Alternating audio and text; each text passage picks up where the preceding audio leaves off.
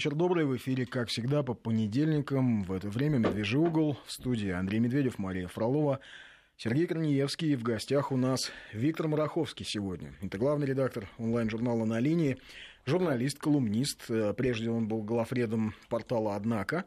А сейчас вот занимается новым своим проектом. Мы много о чем сегодня с ним поговорим, потому что тем за последние две недели, которые мы как-то пропустили а, или обсудили вскользь, накопилось а, многовато. Начнем мы, наверное, с темы, которую мы предварительно с Виктором обозначили до эфира, как жалостливые истории на просторах российского интернета. Кратко объясню, о чем идет речь. Значит, в последний, наверное, месяц, месяц, да, Виктор, где-то? Около месяца. Около месяца, да. На просторах э, российских социальных сетей, Facebook в основном, а прямо произошел всплеск э, публикаций различных жалостливых историй. Написаны они по одному шаблону. Э, автор, ну, как правило, это представитель как следует из профиля или как следует из текста, представитель так называемого креативного класса, то есть это какой-то прогрессивный, в общем, товарищ э, сталкивается с вопиющей социальной несправедливостью. То есть, например, приходит в магазин и видит, как бедно одетый, но чистенький, чистенький старичок набирает самые дешевые, что продают. Например, куриные шейки а, или там куриные шкурки. И, естественно, автор, он же герой, обращается к старику, предлагает ему какую-то помощь, финансовую или моральную. Тот гордо отказывается, а, по небритой щеке катится скупая слеза, а, ну и, соответственно, делается вывод о том, как страшно жить в этой бездарной стране и до чего ее клятый Путин довел. А есть другой вариант, вот я сталкивался, Макдональдс, то есть, опять же, представитель креативного класса сидит в Макдональдсе, когда к нему подходят... Это как а, анекдоты, знаешь, ты отец, сейчас рассказываешь. А, да, как прощупщик, как да. к нему подходят, а, по-моему, там был отец с сыном, тоже бедный, да, да. бедные, но, но чистенькие, чистенькие, да, что-то как-то просят, э, то ли деньги, ну, в общем, как-то намекают на помощь, на поддержку, э, так или иначе. Вывод... Они говорят о том, что они, он не кормил своего сына несколько дней, я помню эту историю ага. читала. И мы приехали, нам негде жить, нам, у нас денег нет на обратный билет. Э, да. В общем, и, и есть нам нечего совершенно. Третья жалостливая история — это о том, как э, некая гражданка, тоже невероятно прогрессивная, ехала-ехала в Новосибирской области, встретила э, очень бедную женщину, которая живет в разваливающемся доме, в общем, тоже все это ужасно, страна бездарная, до чего ее Путин довел, и т.д. и т.п. Что в этих ситуациях откровенно восторгает. Ну, во-первых, радует, что наконец представители креативного класса, либеральной интеллигенции, те люди, кого Федор Михайлович Достоевский именовал нашими европейцами, иронично, наконец они узнали о том, что в стране есть очень серьезное социальное расслоение. Наконец они узнали все-таки из этих эм, странноватых сообщений о том, что в стране есть бедные, а, что уже неплохо. Что не а, все пьют вкусненькое шабли в, да, в баре на Арбате. Да-да-да, что уже неплохо. А, конечно, э, невероятен вывод о том, что, значит, до чего Путин страну довел. Да, безусловно, у нас, даже у нас, даже у тех, кто сидит в этой студии, есть какие-то свои вопросы и к правительству, и к президенту, но это, а, очевидно, не тот случай, потому что как раз-таки все а, годы своего президентства и премьерства, очевидно, Путин пытался эти социальные а, эту социальную яму каким-то образом прикопать, ликвидировать. А вот вообще-то а, то самое социальное неравенство, которое вдруг так возмутило московский креоклеат, ну и не московский, судя по социальным сетям, всякий, это, конечно, порождение тех самых 90-х. Это вот когда у нас а, в 90 в начале 90-х а, вдруг экономикой занялись прогрессивные младореформаторы, а, и в один день объявили либерализацию цен, а, и цены на продукты, скажем, выросли за неделю раза в четыре, насколько я помню. И вот когда пошли разговоры о том, что а, кто-то впишется в рынок, кто-то не впишется, одних по волнам бизнеса, по волнам бизнеса поведет невидимая рука рынка и путеводная звезда имени Кейнса. Ну, а другие, кто не впишется, ну что ж, так им и надо, они, в общем, совки и уважение люди, да? не за лишние люди.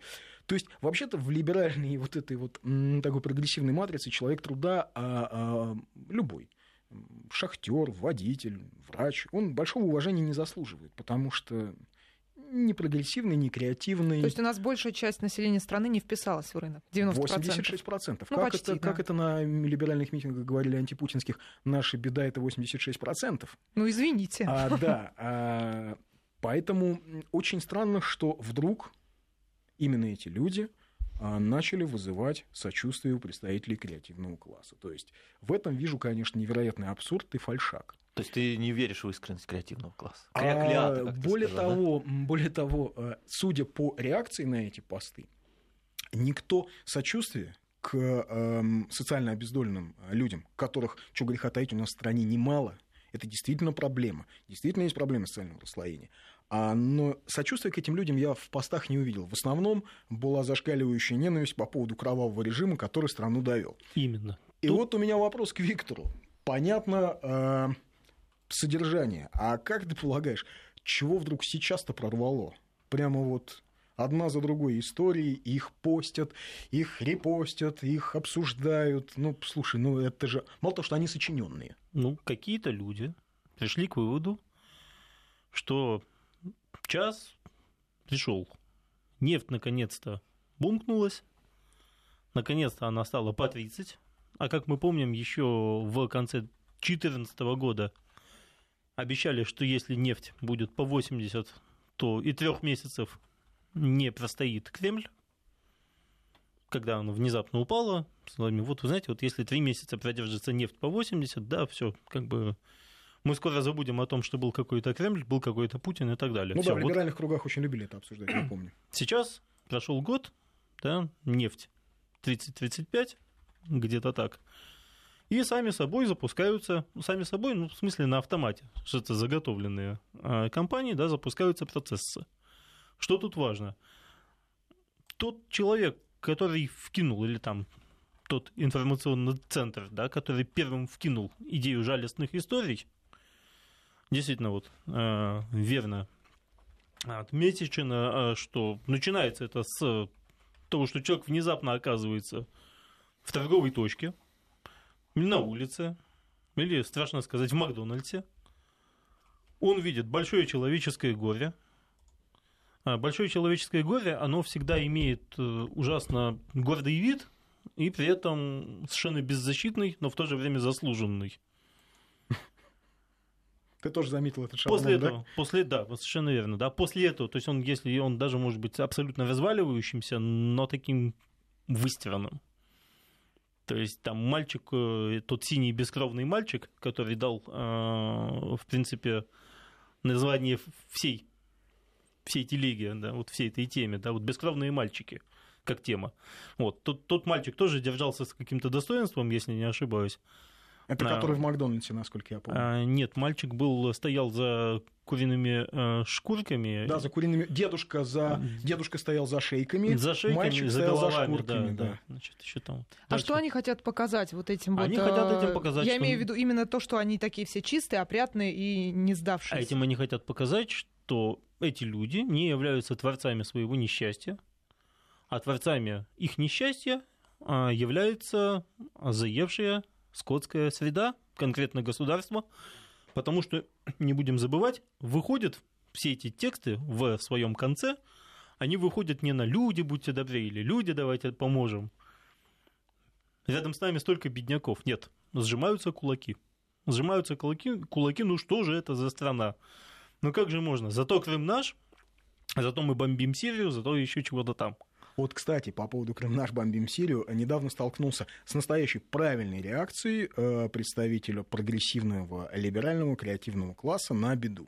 Значит, э, в социальной сети один человек пишет э, обращение, что вот, ребят, ребенок захворал, ошибка врачей, нельзя ли помочь, обращается непосредственно к одному из знакомых, у которого есть фонд с каким-то красивым названием, там совесть фигурирует в этом названии, и спрашивает, нельзя ли помочь, на что человек э, публично в социальной сети отвечает, я Крым не захватывал, а Сирию не бомбил, в Донбасс не вторгался. Как, почему Путин не помогает, э, значит, этому ребенку? А, нечего тратить деньги на войну, а надо тратить на медицину. Все, на этом разговор о помощи закончился. Вот, кстати, правильная, как бы это сказать, Чистая, да? сведомая реакция да. на чужую беду.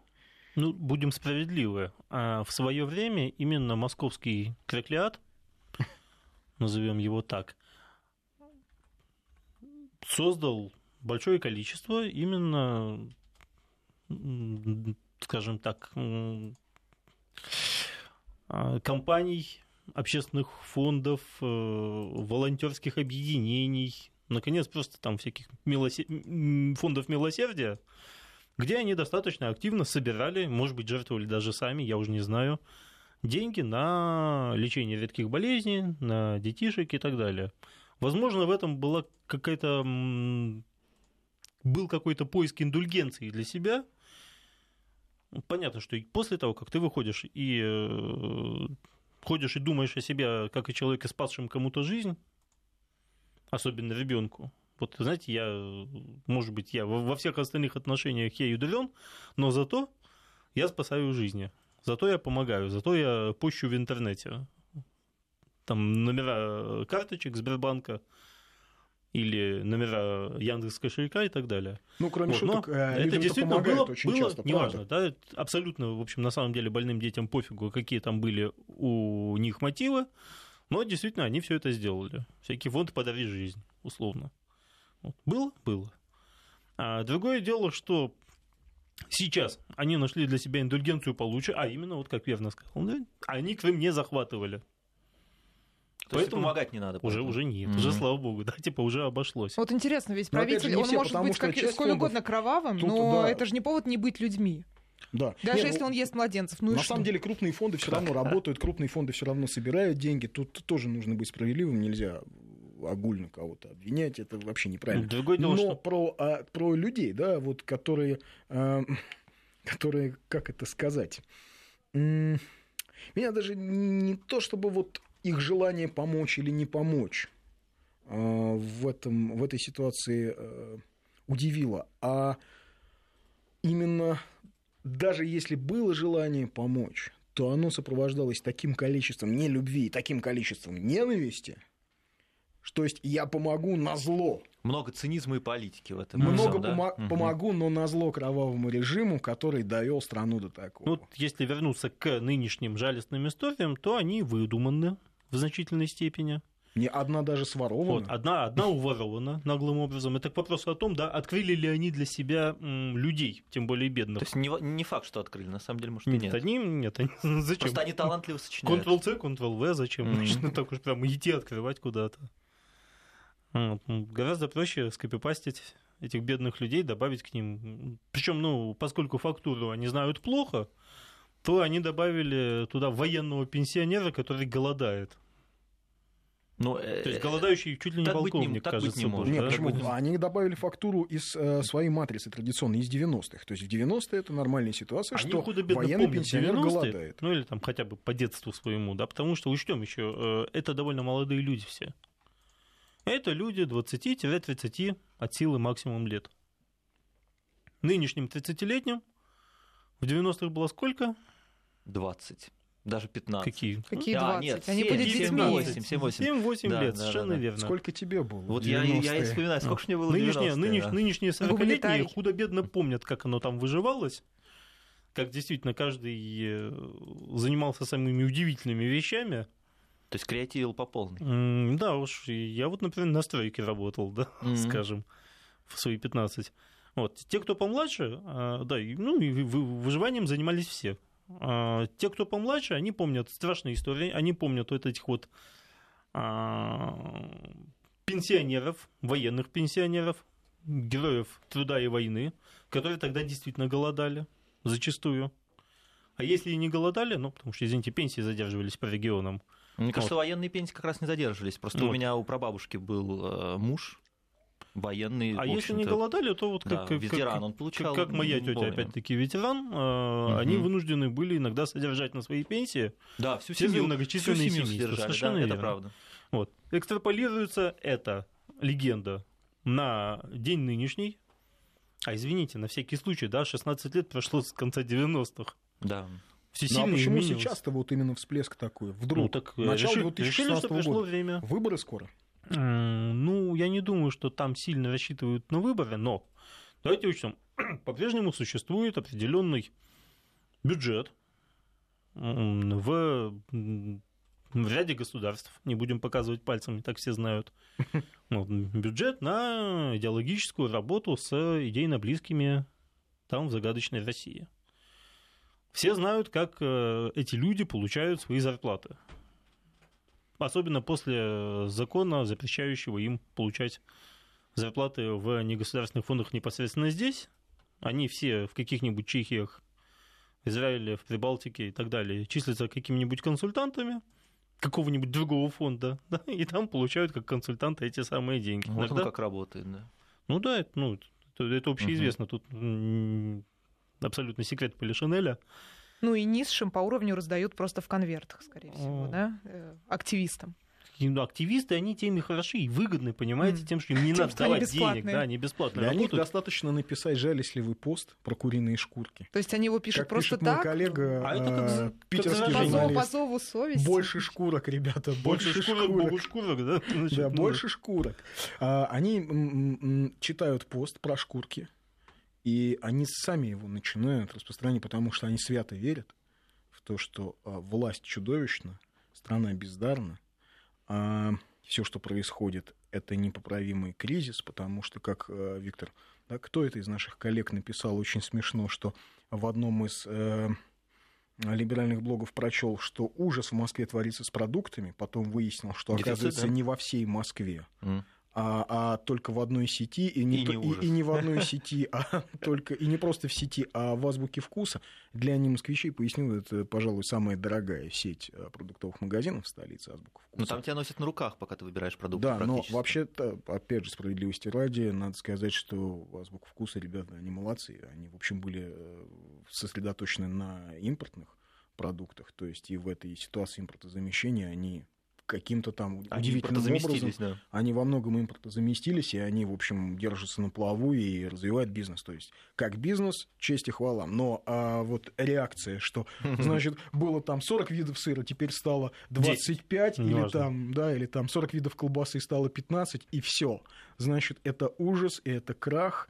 То есть э, система восприятия мира вот такова. Да? Ну, тяжело отказываться от своего образа жизни привычного. Вот об этом же, наверное, тут рассказ. Ну, там... ну а когда успели привыкнуть-то? С 90-х. Опять же, как? для взрослых людей не так много времени прошло, чтобы прям вот привыкнуть Люди к такому зачастую изобилию. привыкают не к тому, как они на самом деле живут, а к тому, как они э, описывают, как они воображают свою жизнь.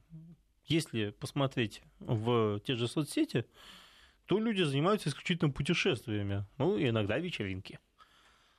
Никто на самом деле не описывает. Вот знаете, сегодня вы удивитесь, но сегодня, как и 15 предыдущих дней, я сижу перед компом вот, и ем там из контейнера свою гречку. Нет, хотя многие так делают. Вот. Это все-таки интернет. Но это, это остается за, да, за, это элемент за гранью. Но люди вспоминают о себе, да, это так называемый фотографический нравственный императив. То есть э, люди судят о своей жизни по фоткам. Ну да, и вот, по твитам в 140 знаков. Именно. А делают они свои фото ну, в какие-то моменты, которые бы они хотели в той или иной форме торгануть внешнему миру. Вот. И когда мы видим, условно, что они вдруг начинается плач по хамону, а, ну, включая людей, скажем так, которым как бы религия должна запрещать, по логике, а, они, э, ну, они на самом деле плачут не по настоящему хамону, да, а всего-навсего по некой идее хамона, который вот был доступен, а сейчас нет. А все почему недоступен? Потому что вот Крым наш, потому что влезли куда не просили, потому что э, не свое дело, потому что давим молодую, э, демократию? Э, молодую демократию Украине. на Украине, угу. э, мешаем развиваться сирийской оппозиции и т.д. и т.п. Вот. И нищих, нищ, нищих детей, нищих старичков, э, нищих э, вообще да, начали э, замечать когда это стало выгодно, В тот момент, когда, да, дал, нет, когда дали отмашку, условно говоря, ну, там 10, 15, 20 тысячники. Вот. Никто не замечал толком, что посмотрите, ну, блогеры, вы имеете ну, условно, да, вылезает какой-нибудь кучерявый фотожурналист, к сожалению, пишущий, вот, и говорит, знаете, в азбуке вкуса кончается еда. И все начинают выходить, господи, а ведь это кучерявый пишущий фотожурналист был прав. Ведь действительно, ведь еда-то кончается в азбуке вкуса. Неважно, что мы никогда туда не заходили, а на самом деле мы закупались обычно в Магнолии, там у себя в Магните, в пятерочке, пофигу. Ну, вот, ну, мы же иногда заходили в азбуку вкуса, и да-да-да, смотрите, вот уже как-то и баночки там как-то реденько стоят. Что-то пожидели их ряды, да, то есть это э, как кошмар творится. Они выходят на улицу, к ним подходят обычные человеческие попрошайки, собирающие на водку. Вот. Они начинают видеть в этих попрошайках, до этого, до того, как стало модно, это дело отфильтровывалось у них где-то мимо, мимо головы. А сейчас, сейчас э, они, они смотрят на них, они говорят, а к нему ну, как, ни, один, ни один нормальный алкаш не подойдет к вам со словами «мне нужно наводку». Ну, очень редкие, только панкующие. Почему? Ну, Есть честные. Ага. Нет, именно... Честно, кстати, это, даже дать редкие. приятно. Да, денег их меньшинство. А, вот. Большинство обычно говорит, что вот на хлеб а, пока и человек вы... уже мысленно строчит пост в Фейсбуке. Вот, а, вот, вот, вот, расскажу хлеб, об этом. Хлеб говорит, а он сам такой бедный, он говорит, вот, говорит, а я даже... Он, он, он вам обязательно расскажет, что он, скажем, капитан был, батальонный разведчик, что он в авиации служил. Ну, постоянно как бы... Любой пожилой, любой пожилой мужчина расскажет вам, как он служил в родине, и получил ранение, да, любая старушка, э, попрошайничающая, расскажет вам о том, как у нее все умерли. Это естественный, ну, скажем так, э, естественный элемент жалостных историй. Вот. И вот когда вброшено и стало модно да, видеть этих синих мальчиков бескровных. Появился такой тренд. Там, вот, скажем, да, да? все восприятие само начинает их видеть везде. Уже ищешь глазами, да? Ищешь кого-нибудь, о ком можно написать в Фейсбуке жалостливый пост. Совершенно верно. Более того, иногда можно даже придумать его. Ну или приукрасить, да. Вот я помню, у меня был замечательный случай еще года там 3-4 тому назад, э, когда дядюшка одного из наших авторов, писатель в прошлом, решил попробовать снова свои силы и написал нам публицистику. Публицистика повествовала о ветеране, женщине, ветеране Великой Отечественной войны, которая не смогла получить пенсию из-за каких-то юридических там крючкотворства, из-за каких-то неполадок, живет в полуразваливающемся на Истре, как сейчас помню, в фанерном каком-то домике, и даже этот домик еще пытается снести какой-то новый русский. Вот, прочитав это, мы забегали все кругами по стенам, по потолку с словами, где, где, значит, найти наказать, значит, показательно произвести казнь. А, выяснилось, что это было художественное допущение. Как объяснил э, дядюшка, да, он просто, ну, обобщил немного. Общую тенденцию. Он вывел, придумал. Да? У меня был однокурсник, э, вот, ну, завершая эту мысль про жалостливые истории, потому что много мы времени посвятили, понятно, почему, то есть понятно, появились они не случайно, понятно, что они формируют определенные настроения у определенной группы людей. А был у меня однокурсник такой на факультете журналистики, который подрабатывал тем, а, в несытые 90-е, тем более он был, в общем, не еще, жил в общежитии, подрабатывал он тем, что а, в газету в одну, посвященную а, межполовым, часто интимным отношениям, он писал, он писал письма читателей, он сочинял письма читателей Это различного рода. Вот. Я не могу по причине того, что существует Роскомнадзор, а, цитировать эти письма, а даже их содержание, настолько оно было отвязное и фривольное, но были они вполне убедительные. А некоторые читатели всерьез отвечали на эти письма, делились своими историями. И вот э, вся эта вакханалия, которая происходит вокруг э, куриных шеек и э, э, э синеньких, э, бледненьких мальчиков в Фейсбуке, напоминает мне вот ту историю из 90-х. Хотя... То есть рука набита уже у кого-то, да? У кого-то, да. Но тут ведь действительно социальное расслоение есть. Оно ужасное. А, оно в Москве в самой. Не, в, не между Москвой и регионами, оно в самой Москве. Очень видно. Можно очень да. бросается в глаза. Это действительно так. И с этим действительно придется и необходимо что-то делать, потому что э, даже не потому, что есть какие-то политические причины, а просто потому, что люди не должны так жить. И я вижу, что государство, есть у нас вопросы к тому, как это происходит, но государство старается. Наверное, не всегда идеально, не всегда мы можем рукоплескать этим усилиям, но они очевидны. А вот, так сказать, политическая подоплека от этого всего? А, задача на самом деле э, наша. Ну, то есть задача случае, она, она Убедить, очень... что государство бессмысленно. Но, но в нашем случае, да, э, наша задача вспомнить, что как раз в 90-е, когда все эти синенькие мальчики не были придуманы, когда они были абсолютно реальны, чем занимались э, условные там отцы и мамы нынешних кряклов, сочувствующих, отцы и матери э, начали этот бесконечный, я бы сказал, на центральных каналах «Голубой огонек». Как там вот старые песни о главном начались в 94-м в качестве такого обезболивающего, и никакого негатива. Давайте просто вспомним, да, что негатив тогда просачивался. Новости у нас. Про да, негатив паузу. после паузы. Продолжаем разговор. В гостях Виктор Мараховский, у нас главный редактор онлайн-журнала, такого портала информационного на линии. Но что касается, про, что касается разговора вот про вбросы в сети, ведь тут, конечно, а, нужно понимать, что а, база-то для них есть повод ведь для них есть. Ведь действительно есть и социальное расслоение. И вот нам тут пишут, что, не девался 20 что, лет. что зря мы иронизируем, потому что Думаете, нет э, тех, кто рассчитывает максимум на куриные лапы? Да нет, почему же? Можно ответить раз... молодому человеку. Это не молодой человек, ему 55 лет, Сергей. 55-летнему молодому человеку можно ответить? Да. А, вся штука в том, что если бы вы внимательно слушали эфир, да, вы бы услышали, что никто не отрицает факт наличия бедных. Никто не отрицает факт наличия самой беды под названием социальное расслоение. Речь идет лишь о том, что граждане, которые сейчас раскачивают эмоции на эту тему, они представляют собой политически и экономически ту самую силу, которая является автором этой ситуации и этого расслоения, которая рвется к власти снова обратно. Более того, в либеральной логике именно это расслоение и должно быть.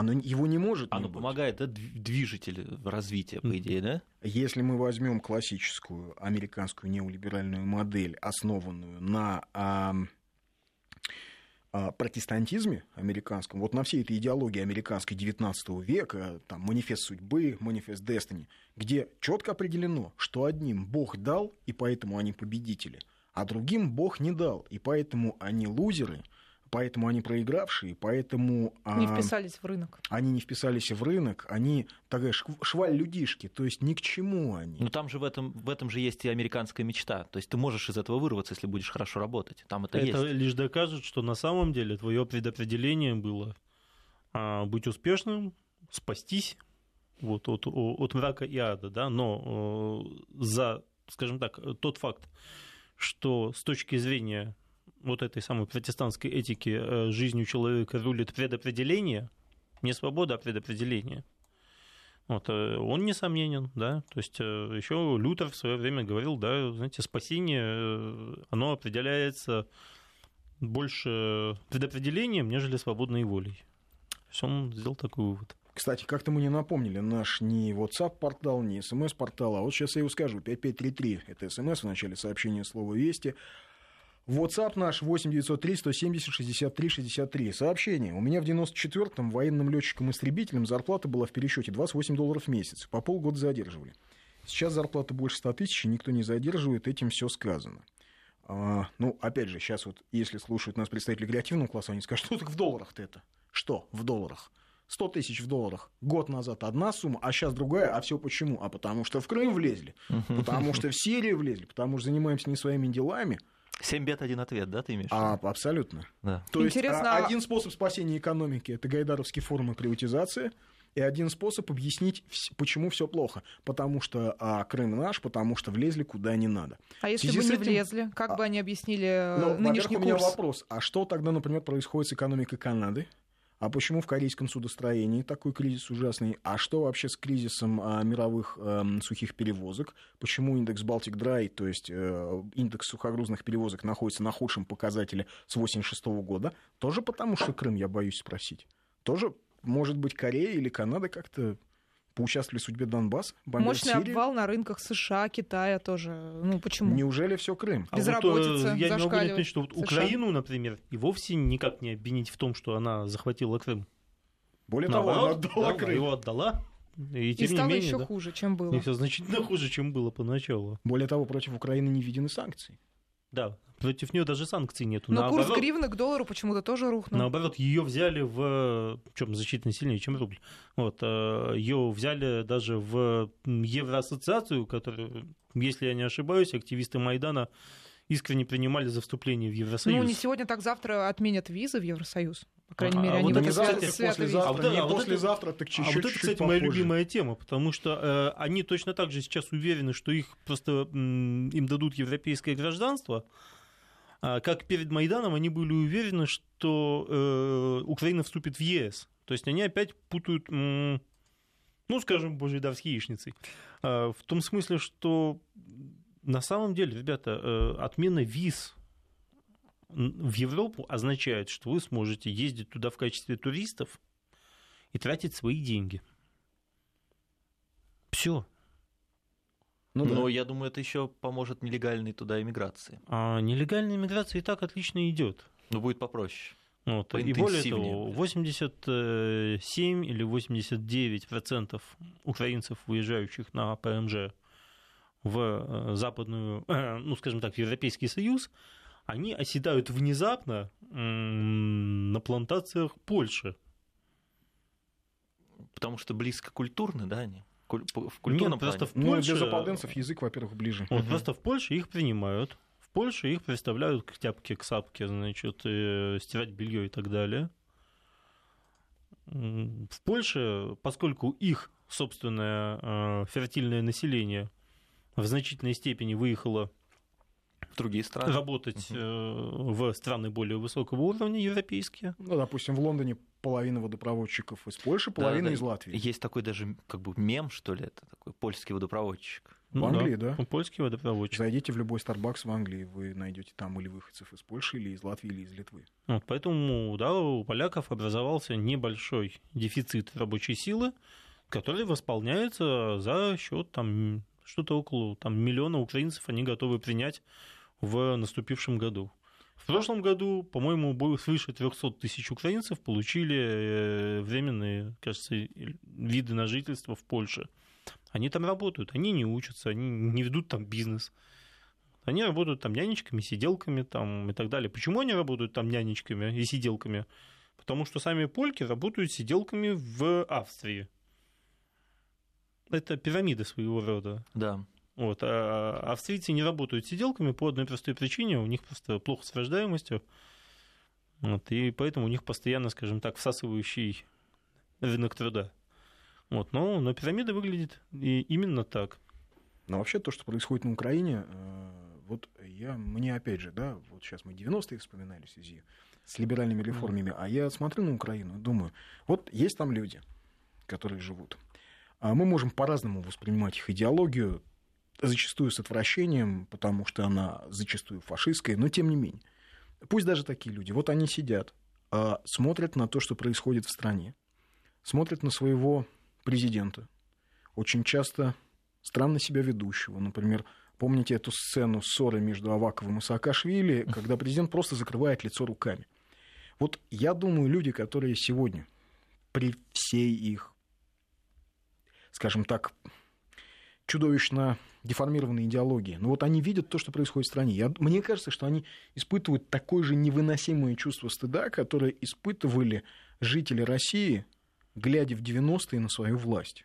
Вот ты не думаешь, Виктор, что у них в общем, наверное, сейчас такое же чувство стыда и омерзения присутствует в разных слоях. И ультрапатриотических, и националистических, и просто у людей, которые тупо хотят нормально жить. Ну, поскольку на Украине люди, которые тупо хотят нормально жить, составляют э, порядка 95%.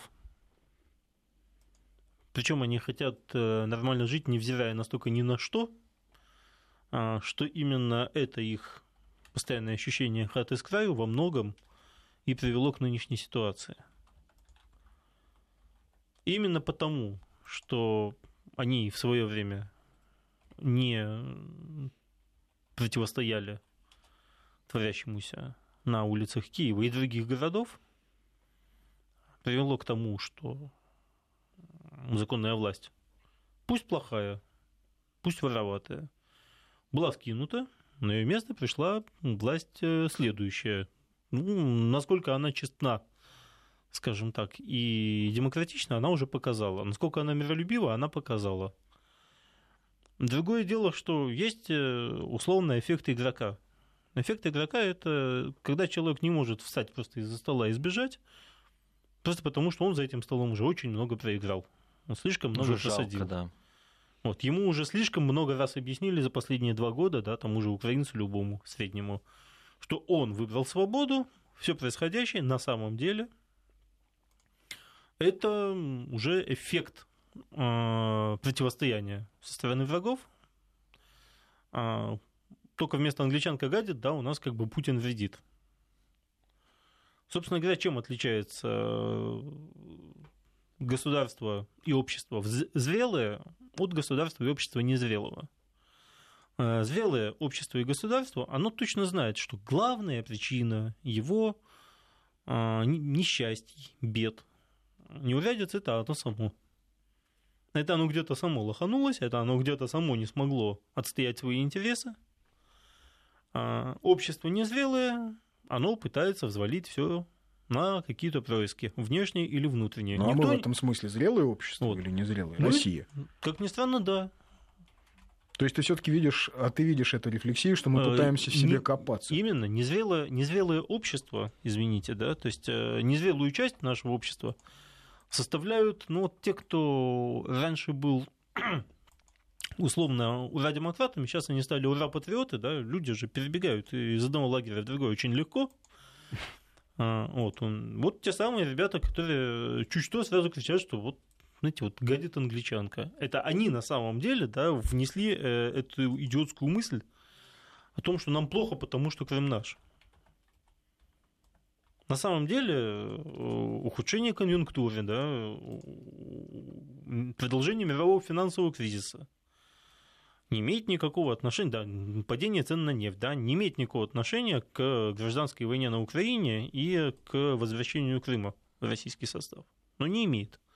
Но именно они, да, со своими попытками а, объяснить какие-то внутренние беды, проблемы а, внешним злочинным действием, то есть, знаете, вот э, почему, почему у нас стало хуже? Потому что враги нам мешают жить. Мы на новости ну, нет, нам нельзя так рано уходить, у нас еще минута. Можно еще, еще минута, я просто посмотрел. Пришли коллеги. А, а мы больше не пустим Наталью так рано, да? чтобы она не сбивала нас. Да. Но, тем не менее, на Украине последний месяц, ну, вот, начиная с Нового года, какие-то очень странные вещи происходят. Во-первых, украинская пресса сообщила, что кредит МВФ Украине зарубил чуть ли не лично госсекретарь США. Как же так? Внешние происки. Во-вторых, Лешко, пресловутый Лешко, выступая в Верховной Раде, сказал, наконец, вот ты говоришь рефлексия. У них Он сказал, рефлексия. хватит валить на Путина. Это не Путин ворует в нашем бюджете, сказал Лешко. А это говорит лишь о том, что у них тоже начинается рефлексия потихоньку. Ну что, сделаем теперь паузу, А да? вот теперь сделаем паузу. 5, Вернемся к этой теме. Наш разговор с э, Виктором Мараховским. Вот сейчас нам пришло сообщение, что а, а, нет, у нас в России все хорошо, все получают вовремя большую зарплату, отличное медицинское обслуживание, ЖКХ, низкие тарифы. Я читаю с иронией, потому Это что я понимаю. смешное петросянство. Доступные кредиты, дешевые, особенно в столице жилье, дальше продолжать. Так что шкурки от Путина жрем. А, ну, что я могу сказать? Обвинять-то нас в том, что мы э, говорим о том, что у нас в стране да? все очень здорово, угу. по-моему, довольно сложно. Ну, люди, э, им плевать на то, что мы тут говорим в студии на самом деле, да, есть, существуют люди, с мышлением триггерным, да, то есть, так, подождите, вы не говорите о том, что все пропало судьи купленные, нам трендец. А, ну да, значит, вы за Путина, значит, вы... Значит, вы Вы реальность, значит, начинаете, да, значит... И включается, соответственно, э, такой механизм определенный, да? Ага, ага, ну, конечно, да, все счастливы, благословенные путинские годы, О, конечно, ну и весь вот, Кстати, отличный кредит. вопрос. Мы, правда, про Украину говорили, но думаю, что к Украине мы еще вернемся. Отличный вопрос. Желаю вашего комментария. Не пришло ли время научить простое обычное население, как зарабатывать, не только работать?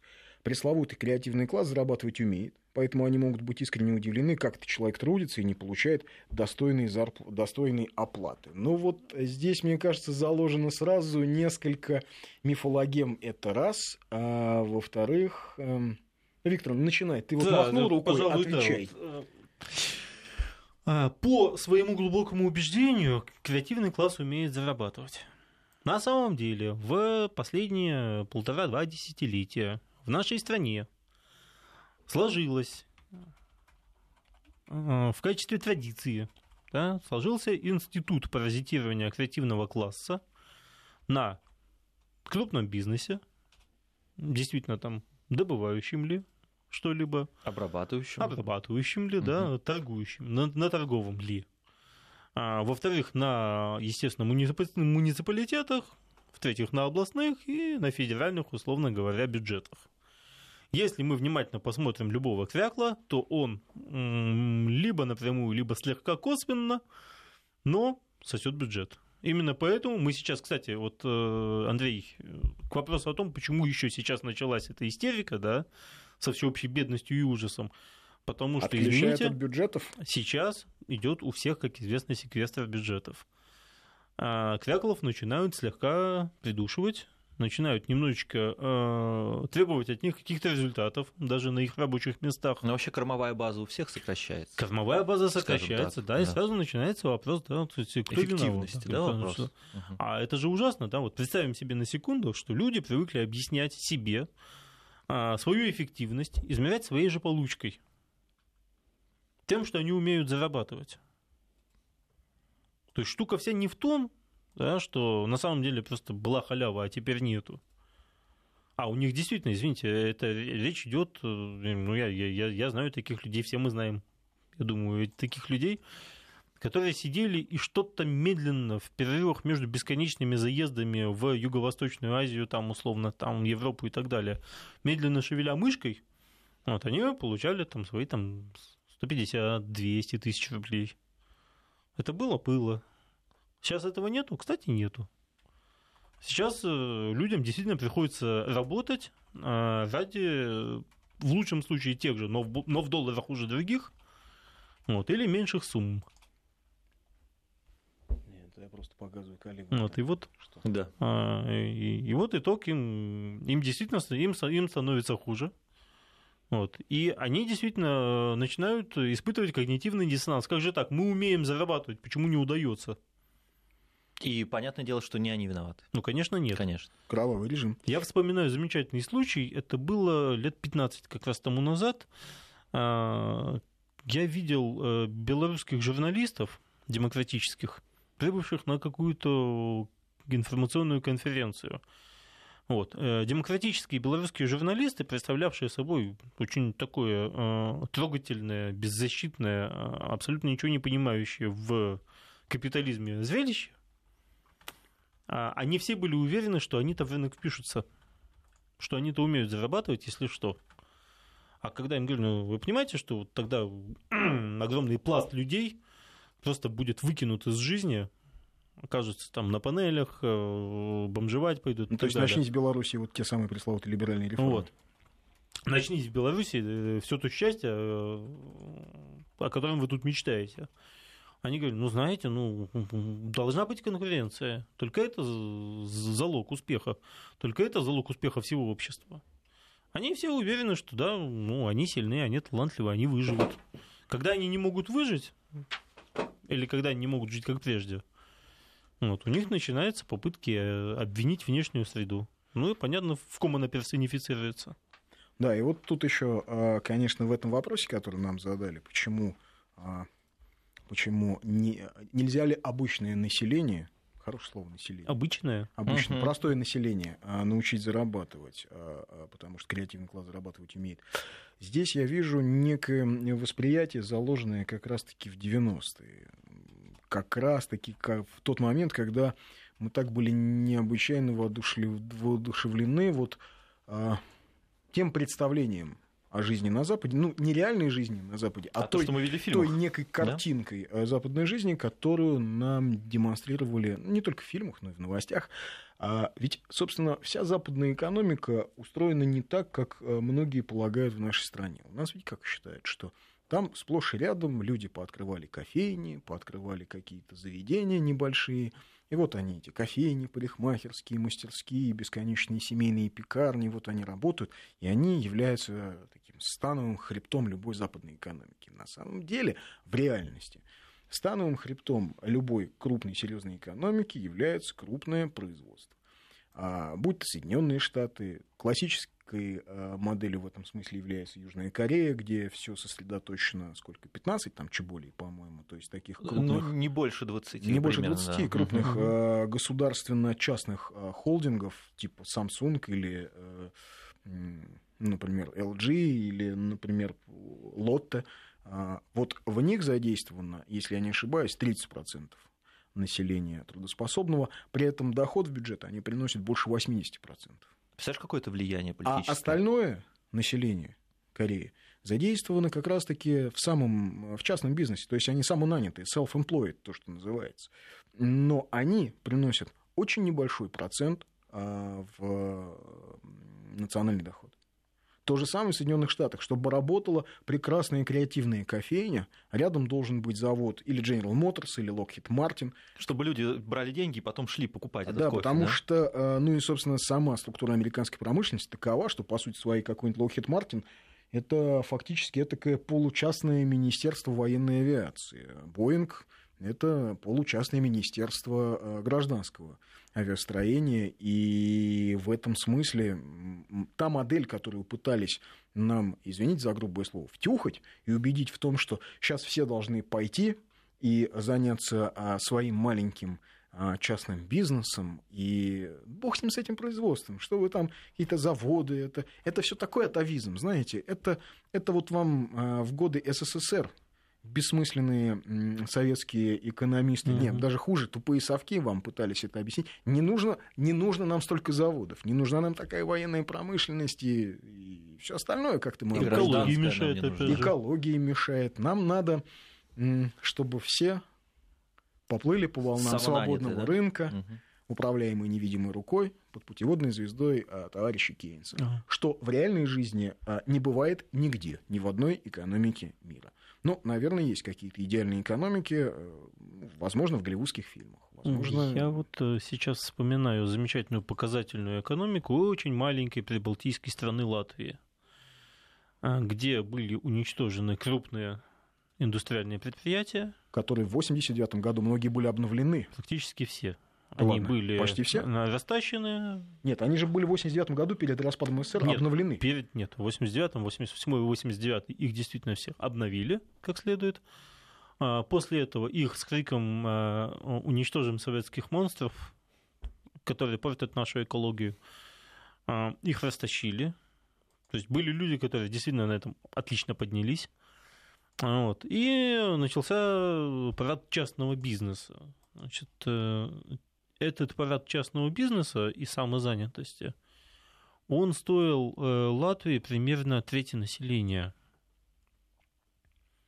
Как понять, стоил Латвии треть населения? Что ну, очень значит? просто, да. Э, Уехали около, около трети населения, э, спасаясь тупо от безработицы, уехали наниматься батраками, грузчиками, рабочими, индустриальными зачастую, туда, где в них была нужда.